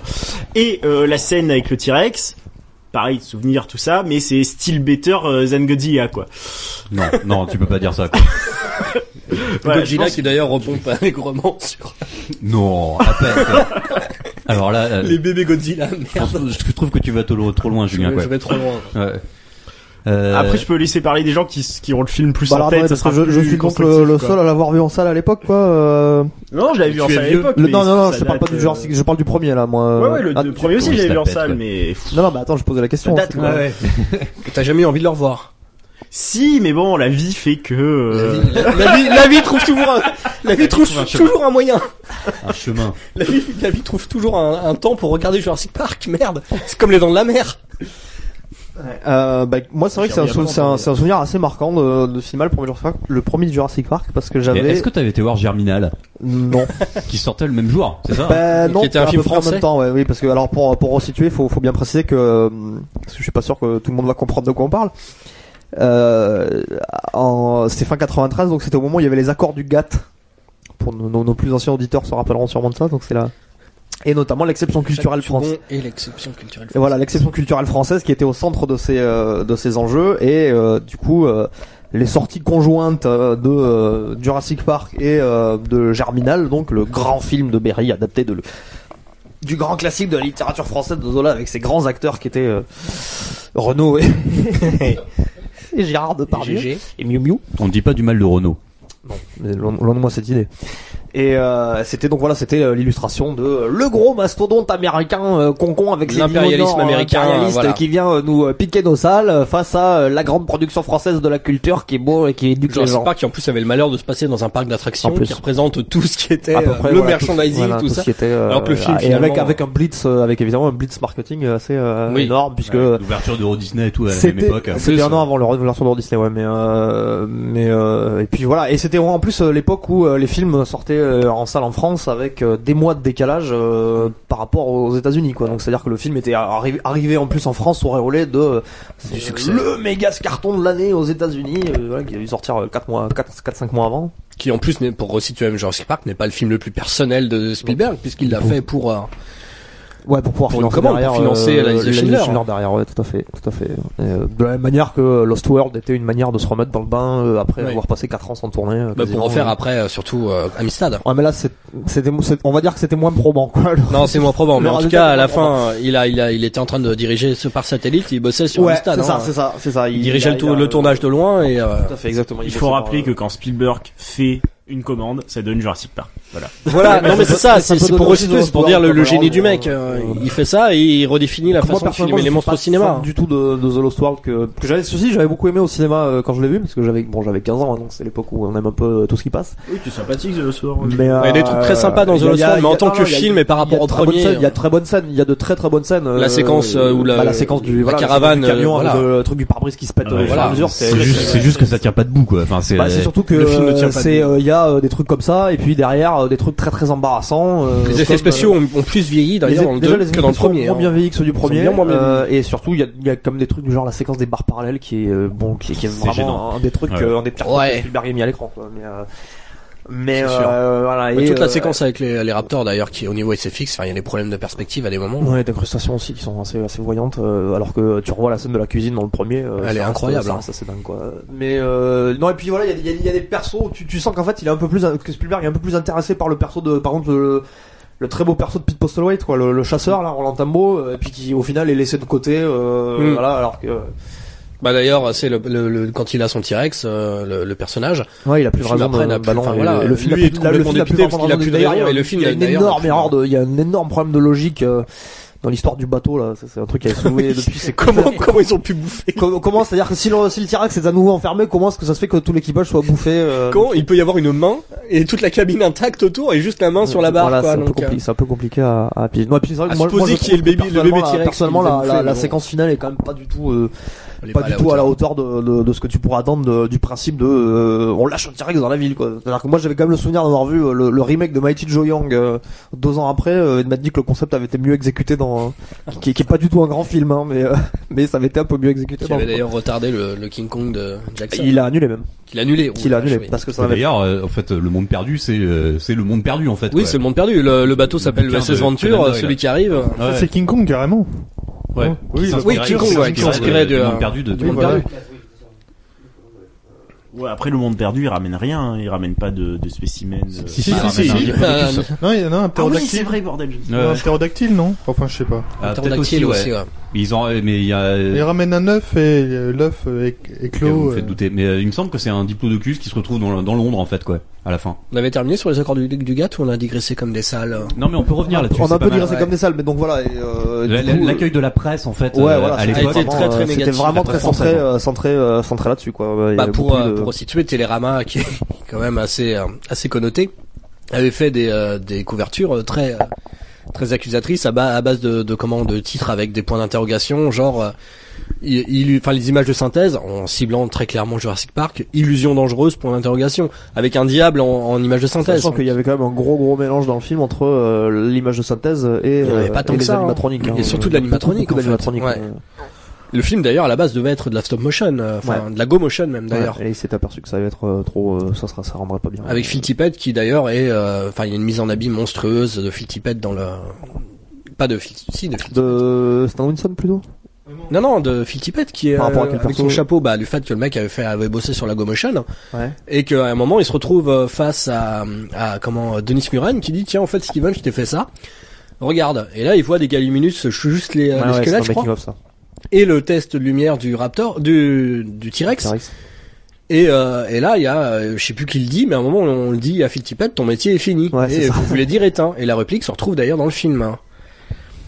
Et on se retrouve avec euh, avec le mec qui d'ailleurs le, le technicien SFX qui a un chapeau tout le temps qui ressemble vraiment à Alan Grant et qui a dû lui aussi évoluer comme Alan Grant pour euh, enfin le personnage évolue parce qu'il déteste les gamins au début. Bon c'est c'est une évolution très Spielbergienne mais qui va accepter le fait qu'il pourrait être père éventuellement un jour. Et euh, là bah c'est Phil Tippett qui se dit il va falloir que j'évolue dans mon métier quoi, il va falloir que je change. Moi, je me demande si Germinal, ils vont le ressortir en 3D. Bonne idée. La scène du pénis coupé en 3D, ça peut donner quelque chose. je crois. Ce serait pas mal, hein. On l'a jamais vu en qui se 3D, souvient de- voilà. Bah, c'est vrai que le fait est qu'on se souvient quand même aujourd'hui euh, plus de euh, Jurassic Park. que Jurassic Germinal. Park va sortir, on va pas parler de dans la presse, on verra parler nulle part de, de Germinal. On verra encore des critiques qui diront euh, film de grand faiseur ou euh, Spielberg un grand naïf, etc. Mais euh, mais le, le film est resté, c'est pas c'est pas parce qu'il a coûté euh, il a pas coûté si cher que ça, enfin 60 millions, un truc comme ça. hein. 65. 65 Comme, euh, comme le nombre d'années. euh, Germinal avait coûté combien d'ailleurs Dinosaures 65 étaient- millions d'années. hein. Non mais c'est vrai que enfin, après c'est bon euh, déjà il faudrait quand même voir avec euh, les, les dollars ajustés ce que ça donnerait aujourd'hui mais c'est vrai qu'on était encore dans l'époque euh, c'est les débuts des années 90 où euh, même les gros films n'avaient pas atteint les sommes n'atteignaient des- pas les 200 sommes dollars, astronomiques les sommes astronomiques que les que les budgets atteignent aujourd'hui quoi notamment à cause des enveloppes des enveloppes VFX quoi Oui. qui sont une grosse grosse partie de, des inflations du budget parce que par exemple Spider-Man 3 c'était- ils avaient genre euh, 50-60 millions rien que pour les VFX quoi Mais alors, de quoi ils se plaignent ah bah ça Les techniciens les techniciens qui VFX, sont c'est en c'est grève qu'il y a la concurrence quoi. c'est que malgré tout c'est ça le problème c'est que le, dans le- dans l'évolution du métier de ce que j'ai compris euh, malgré que les enveloppes euh, attribuées euh, soient de plus en plus énormes il y a une tendance à la il y a une, il y a une, tendance à la concurrence qui fait que les mecs baissent les prix de plus en plus doivent quand même baisser les prix de plus en plus pour être compétitifs et du coup euh, C'est la sous-traitance. reconnaissance. Enfin bon. C'est Ouais, vrai, que- vrai. Jurassic Park, euh, enfin ça c'est rappelé souvent par des réals qui disent putain quand j'ai vu Jurassic Park, je me Mm. suis dit euh, putain c'est fou ce qu'on va pouvoir faire. et Bah, tout, quoi. Peter Jackson et James Cameron, Bah, hein, euh, citer George que, Lucas. hein. George Lucas, George aussi, Lucas, oui. oui. c'est George Lucas Qui s'est dit qu'on va faire la euh, prélogie à partir. c'est que là quand il a vu arriver les effets de, les effets de synthèse c'est là qu'il a commencé à se dire qu'il pouvait faire euh, sa, sa nouvelle trilogie quoi Ouais. Donc c'est un film qui a, qui, qui, qui, qui a non seulement un, enfin qui, euh, qui, a, qui a marqué euh, son empreinte, euh, enfin juste sur au point de vue cinématographique, mais en plus au niveau technique et tout. Et qui quoi. en plus techniquement avait 10 ans d'avance sur tout ce qui se faisait. Il suffit de regarder tous les films qui étaient sortis après et qui étaient pourtant post-produits par ILM. Je sais pas, moi récemment j'ai revu euh, comment euh, le, le film de Joe Johnson justement euh, comment merde Jumanji. ah Jumanji Jumanji. Euh, au niveau de la, des effets spéciaux, oui, d'accord, c'est pas mal. Au niveau de l'animation, c'est une catastrophe. Les animaux, enfin, c'est, euh, on est pile poil dans la, la Uncanny Valley là. On- ils sont, ils sont, ils sont en caoutchouc. euh, Ils, ils, ils, ils bougent ça pas malheureusement c'est pas un problème qu'ils ont tout à fait résolu encore aujourd'hui Bah non. Le- mais la- dans Jurassic Park, il, y a eu un travail le- sur l'animation la question incroyable. du poids, de, la question de, des, des Ouais, poids et des animations. C'est qu'on disait que Phil Tippett finalement, bah lui, euh, on aurait pu croire qu'il soit fait virer du bout du tournage alors bah, parce qu'il pouvait plus faire ses petites marionnettes. Tippett qui faisait ça, c'est une espèce de dérivé de la stop motion. Il y a toute une, une séquence euh, qu'il avait fait. C'est la scène de la cuisine justement qu'il avait fait en, en animatique, en image de, en, en image par image, avec des marionnettes qui étaient assez impressionnantes. Il avait fait des tests, mais Spielberg n'était jamais satisfait. Il voyait toujours la petite saute d'image. Effectivement, quand il a vu le travail d'AILM, il s'est dit, waouh. Sauf qu'AILM font des images de synthèse, mais faisaient pas tant d'animation que ça. Il y a encore coup, beaucoup d'animatroniques dans cette séquence aussi dit. Euh, euh, Ouais. Mais pour les séquences en images de synthèse, Ouais. je pense qu'il y a le, le plan du, T-Rex à la fin qui n'était même pas envisagé dans le film, qui qui a été rendu possible parce que les mecs se sont dit, bah on peut le faire. Le, le plan le- où le T-Rex va bouffer les Galuminus, euh, même la course des Galuminus, qui en plus est quasiment caméra portée, qui est encore assez précurseur parce que le- techniquement quand on a des SFX, on pose la caméra dans un coin et on bouge pas. Même d'ailleurs la, la séquence du T-Rex euh, qui mélange, euh, qui a- il y a pas beaucoup de, de- il doit y avoir deux trois plans en image de synthèse dans la séquence de l'attaque du T-Rex. Bah, notamment quand il court derrière la bagnole. Non mais même l'attaque de la, de la voiture, L'attaque de la voiture. Qui se passe Ouais, non, là, quasiment intégralement euh, du point de vue des euh, personnages bah, à l'intérieur. Je veux dire, ils ont choisi de la mettre de nuit pour une raison, à mon avis. hein. Oui, probablement. Bah en même temps ils sont pas compliqués la, ils sont compliqués la vie aussi parce que la, la flotte avait, euh, avait complètement boursouflé les. euh, Ouais, puis elle était de Les nuit. Elle était déjà dans nuit, de nuit dans le bouquin, il me semble quoi. Oui, alors c'est pas ça. Bah, peut le être bouquin a intéressant, été- écrit après, Ça non peut être intéressant. Non, le bouquin a été écrit avant. Avant. Genre, C'est pas en parallèle, il me ah semblait que le bouquin. Non, non, non, non, non, Non, le, c'est non, avant. il était paru, le, par- le bouquin est paru en 91. Je crois que les mecs avaient tous les deux euh, envisagé. ça c'était pour Lost World, je crois. Ah d'accord. C'est pour Lost Ouais, ouais. World où, ils où qu'il- a écrit le bouquin en parallèle de la, de la mise en chantier du film. Non, non, parce Et ça se ressent parce que le bouquin est très mauvais d'ailleurs. Euh, Lost World, Lost World, c'est vraiment très mauvais. C'est vraiment Ouais, très et, mauvais. le, et le premier, en fait, euh, Jurassic Park, le bouquin, quoi, il s'était battu pour avoir les, les droits euh, Hollywood et tout, quoi. Ouais, ouais, ça avait été, euh, oui, il y avait la, la ce qu'on appelle les, dessus, truc bidding wars. Les bidding wars. C'est-à-dire, c'est quand les, euh, quand les studios euh, font tous la, la, la course aux enchères pour savoir euh, qui mettra le plus de pognon pour acheter les droits d'un, les droits d'un bouquin ou d'un script.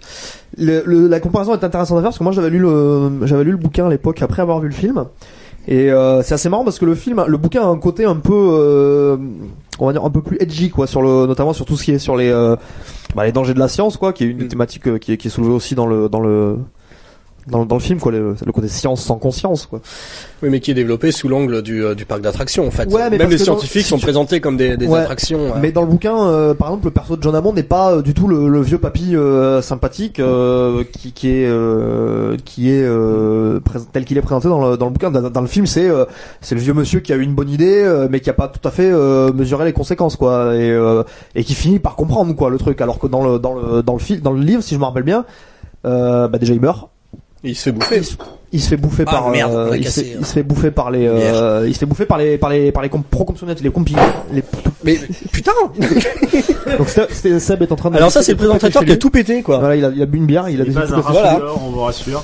Et euh, voilà, donc il tire meurt. pas la chasse, hein. Les, euh, les personnages secondaires qui meurent sont pas les mêmes non plus. Je crois me souvenir que par exemple la- l'avocat survit. L'avocat, Gennaro Gennaro- Gennaro survit. C'est pas lui qui se fait bouffer sur le. sur le trône. c'est ouais, pas, celui qui- c'est pas lui qui se fait bouffer sur le trône, c'est je crois le, un autre perso qui est le superviseur du parc ou un truc comme ça qui n'est pas du tout dans le qui n'est pas dans le dans le dans, dans le film. Bah, dans le bodycon, il y en a pas mal. Hein. Il y a, il y a quasiment tous les, euh, toutes les, tous ceux qui sont dans la, la salle de technique. Ouais, non, mais ça c'est aussi dans le bouquin. Mais je sais qu'il a dans, dans le film, il y a dans le bouquin, il y a un euh, il y a un perso supplémentaire dont le, le nom m'échappe là. Je l'ai lu il y a très très longtemps. Euh, mais qui est qui est euh, qui qui- qu'ils ont fusionné avec Gennaro dans le dans le dans le Mhm. film euh, et qui est donc un peu le perso un peu lâche et tout ça c'est lui qui laisse tomber et je crois que c'est euh, le, le perso de Dans le superviseur bouquin aussi, les gamins survivent. Tous les deux. Ils ont inversé parce que c'est dans le dans le dans le bouquin je crois c'est c'est le gars c'est le c'est Tim qui est le le, le petit génie de l'informatique c'est pas Ah oui. c'est pas la fille et puis c'est assez marrant de constater qu'il y a beaucoup d'idées qui ont été euh, dans le bouc- qui étaient dans le bouquin à la base et qui ont été recyclées après dans les autres films notamment il y avait tout un moment où euh, pour rejoindre le parc Donc ça c'est la chasse d'eau. voilà. Moi j'avais bien Vous entendez le peut-être. tout à l'heure. Et euh, non, il y a, il y a un bouquin où pour pour rejoindre le parc principal dans le dans le bouquin ils sont euh, ils, ils descendent une rivière euh, en radeau en canot le automatique. hein. C'est et ils passent par le ils passent par la volière aux ptérodactyles. Ah en fait. oui. Et ils sont attaqués par des ptérodactyles. Qui est le une seul moment ont, euh, pas mal du 3 hein, d'ailleurs. Et qui, qui a donc voilà c'est c'est un truc qui a été qu'ils ont fini par réutiliser euh, avec Alors, quelques variantes je, dans le 3. Je sais pas si vous l'avez dit quand j'étais en train de d'uriner, mais euh, du coup, le- la première scène du bouquin dans le premier, en fait, c'est la première scène du bouquin dans le deuxième film. C'est-à-dire La première scène du bou- la première scène du livre Jurassic Park ouais, c'est la scène avec la gamine sur la plage. Ah oui sur la plage. Oui, tout à fait, exactement, c'est ça. Mais en fait, ça, c'est ce que je disais, c'est qu'ils ont, ils ont beaucoup euh, le, le, le, le- certains éléments du, euh, certains éléments du du du, euh, du premier, premier livre livre ont a été été recyclé, recyclés hein. par la suite, non, dans les autres films, quoi. Et, euh, et dans le bouquin, Ian Malcolm mourait aussi. Mais ça, et Christian l'a ressuscité dans le, l'a ressuscité dans le deuxième bouquin, c'était complètement improbable d'ailleurs, c'était nul. D'accord. Non mais c'est vraiment très très le The Lost World ne le lisez pas quoi. Je pense que Jurassic Park ça doit pas mal trop ça doit pas trop mal se relire. Euh, Surtout le- qu'apparemment il a l'air assez complémentaire. Parce que Ouais n'est ouais, pas c'est la même. hein. complémentaire. ouais. En fait, euh, Spielberg, il avait, il avait réadapté le personnage de Hammond euh, en fonction de lui, en fait. Quoi. Oui c'est ça. C'est euh, c'est c'est lui. C'est un vieil illusionniste qui a envie de faire le tour.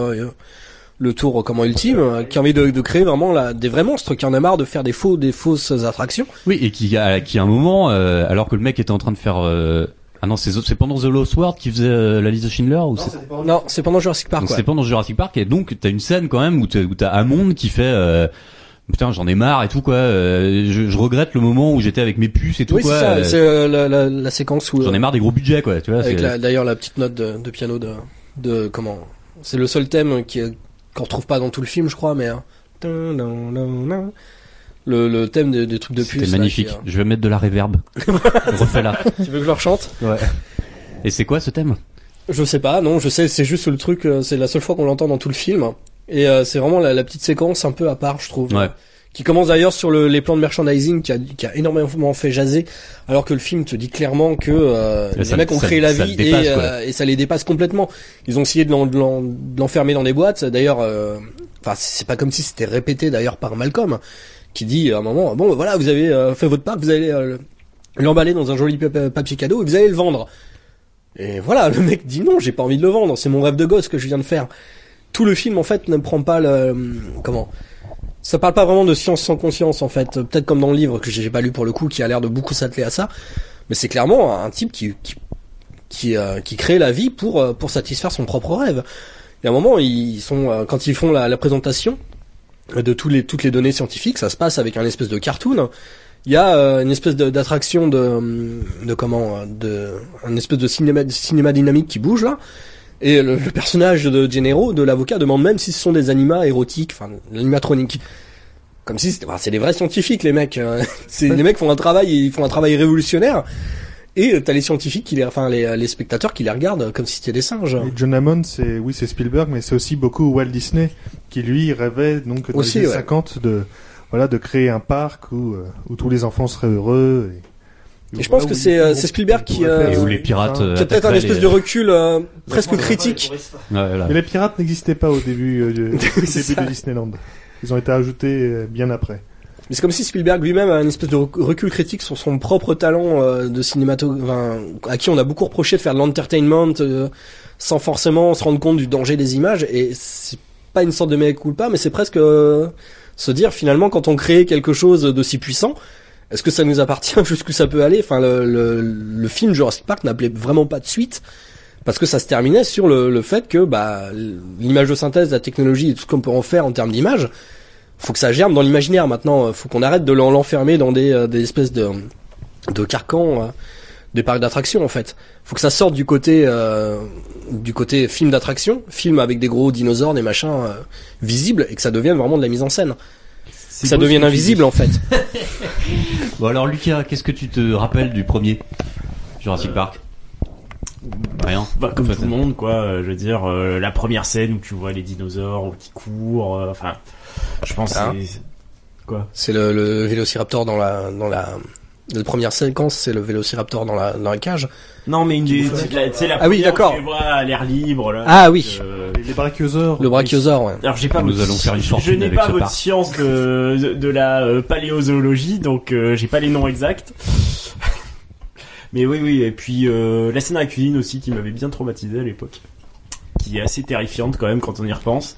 Bah pour un gamin, le- c'est vrai que ça c'est un truc qu'ils ont quand même vachement euh, adouci dans les euh, dans les suivants, mais euh, c'est vrai que moi j'ai le souvenir d'avoir euh, vraiment vraiment flippé à l'époque. Hein.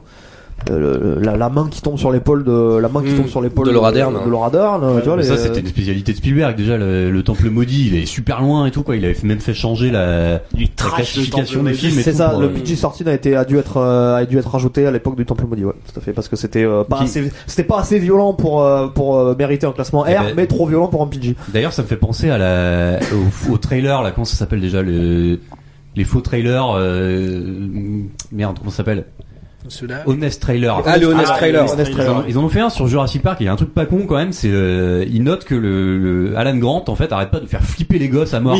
Oui. J'adore cette scène. La séquence avec la, remarqué, quoi. C'est Même le plan où t'as la- la griffe d'un seul coup qui arrive au premier plan Ouais. et qui est extrêmement menaçante, que le mec fait juste, il contourne le gamin et à un moment il sort la griffe et elle arrive au premier plan. La scène avec les ça Il s'ouvre le ventre 3D, avec ça. Est-ce que ça peut être bien en 3D ça du coup Bah, à mon, avis, ça. Spielberg, c'est un peu comme Cameron. Il pense déjà sa, sa mise en scène en 3D, donc euh, je pense que la conversion, même si elle aura pas un impact comme ce- celle d'Avatar, enfin comme la- la- le fait de tourner un film directement en 3D, comme Tintin.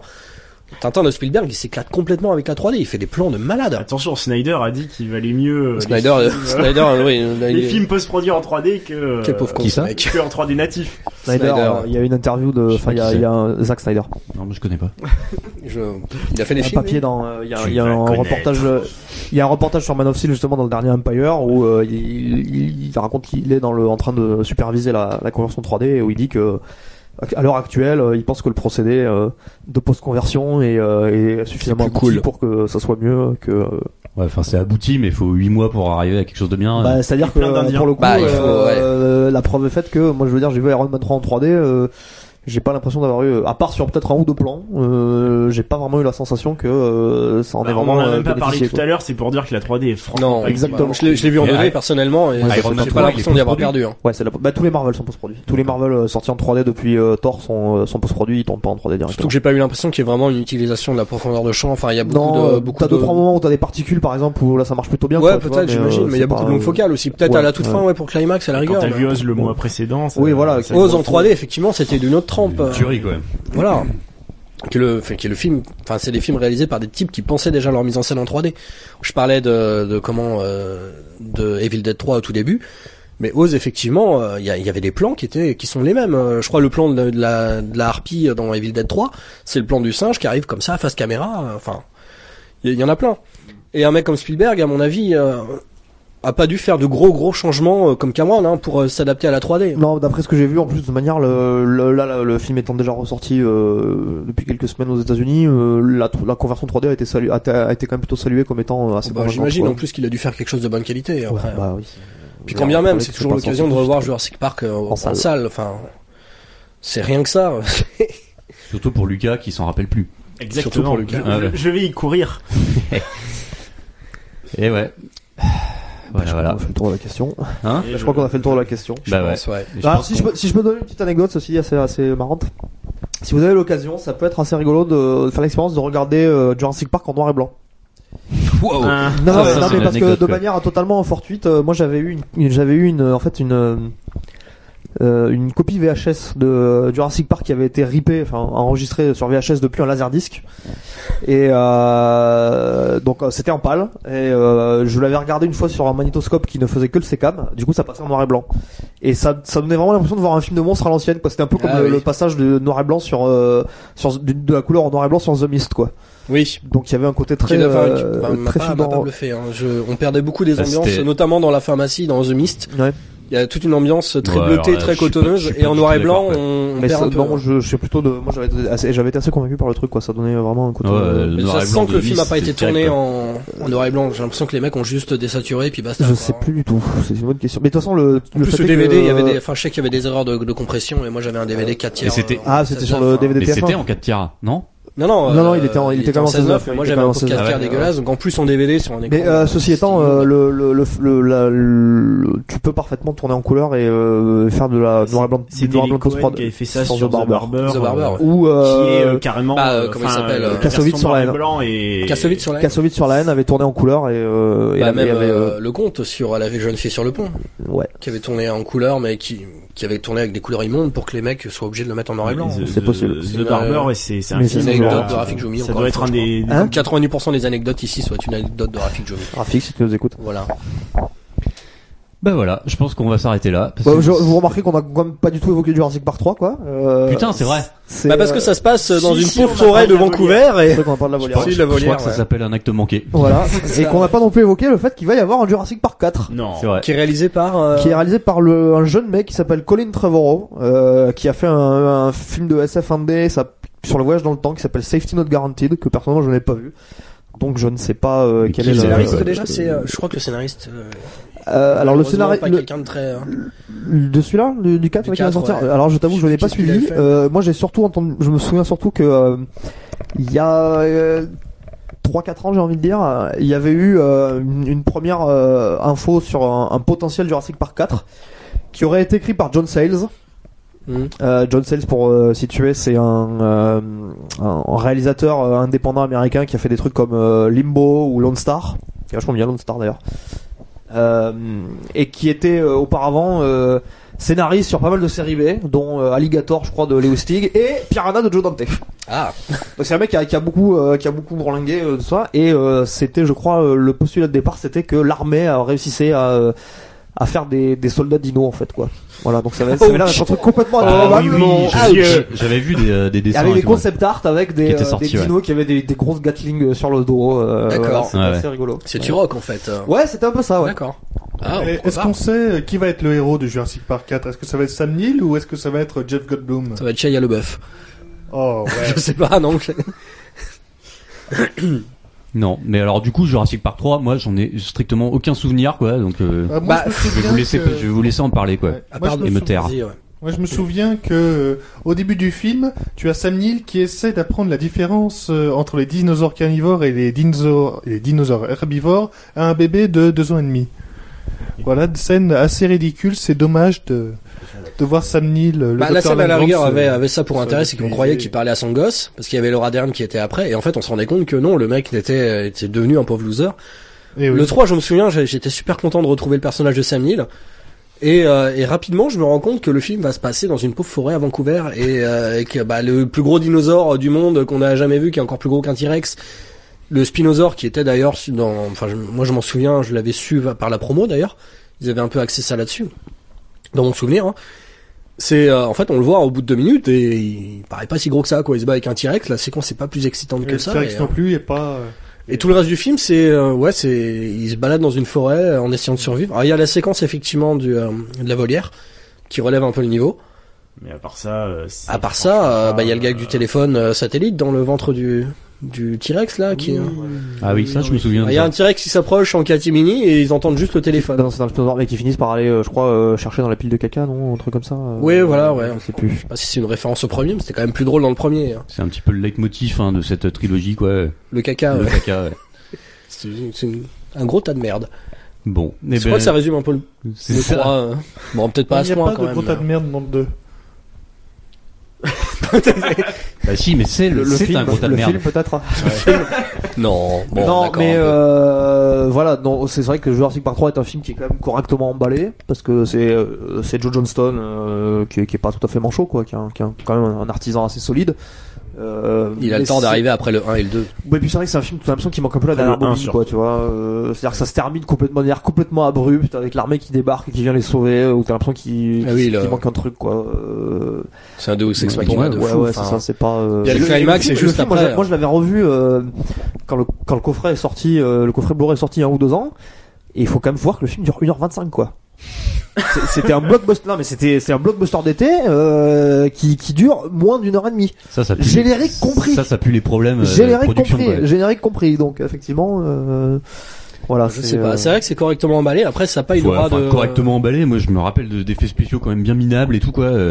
Enfin, Ouais, pas. tu sens que c'est, mais après faut, faut, alors faut quand même se souvenir de trucs aussi. Hein. ouais. C'est que l'été 2001, c'était euh, l'été qui avait été marqué par la, la, la grève des scénaristes et où euh, quasiment euh, tous les blockbusters avaient, eu un, avaient un degré de finition euh, assez merdique euh, parce qu'ils avaient tous été hyper rushés euh, pour euh, pouvoir sortir avant ces, ces, ces Alors, Qu'est-ce histoires. qu'il y avait Quoi. en face, du coup? Il y avait le retour de la momie par exemple. Mais c'est génial ce film. Oh, c'est bien le retour Non, de mais la enfin en, en termes d'effets Non, spéciaux ouais, non, pourris, c'est ça se voit, quoi, tu vois. catastrophe. ouais. Il y avait ça, il y avait Pearl Harbor, il y avait euh, ouais, non, Moi, c'était je, pas, c'était pas une, moi, je trouve que le euh, roi grande scorpion année. était bien fait quand même à la fin. le Le roi scorpion, ouais. Voilà, ouais. Bah, on va, on va, on va te laisser l'entière responsabilité de ces propos.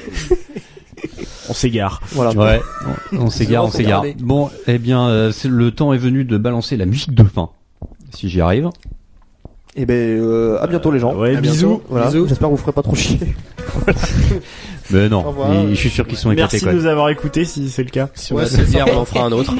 Ça se trouve, personne nous écoute. Là, tu veux dire qu'il y a personne qui nous écoute là? Oui, non, bah là, c'est sûr, mais on sait pas. Dans le futur. Dans le futur. Bon, allez, au revoir. À la prochaine. Ciao. Ciao. Salut.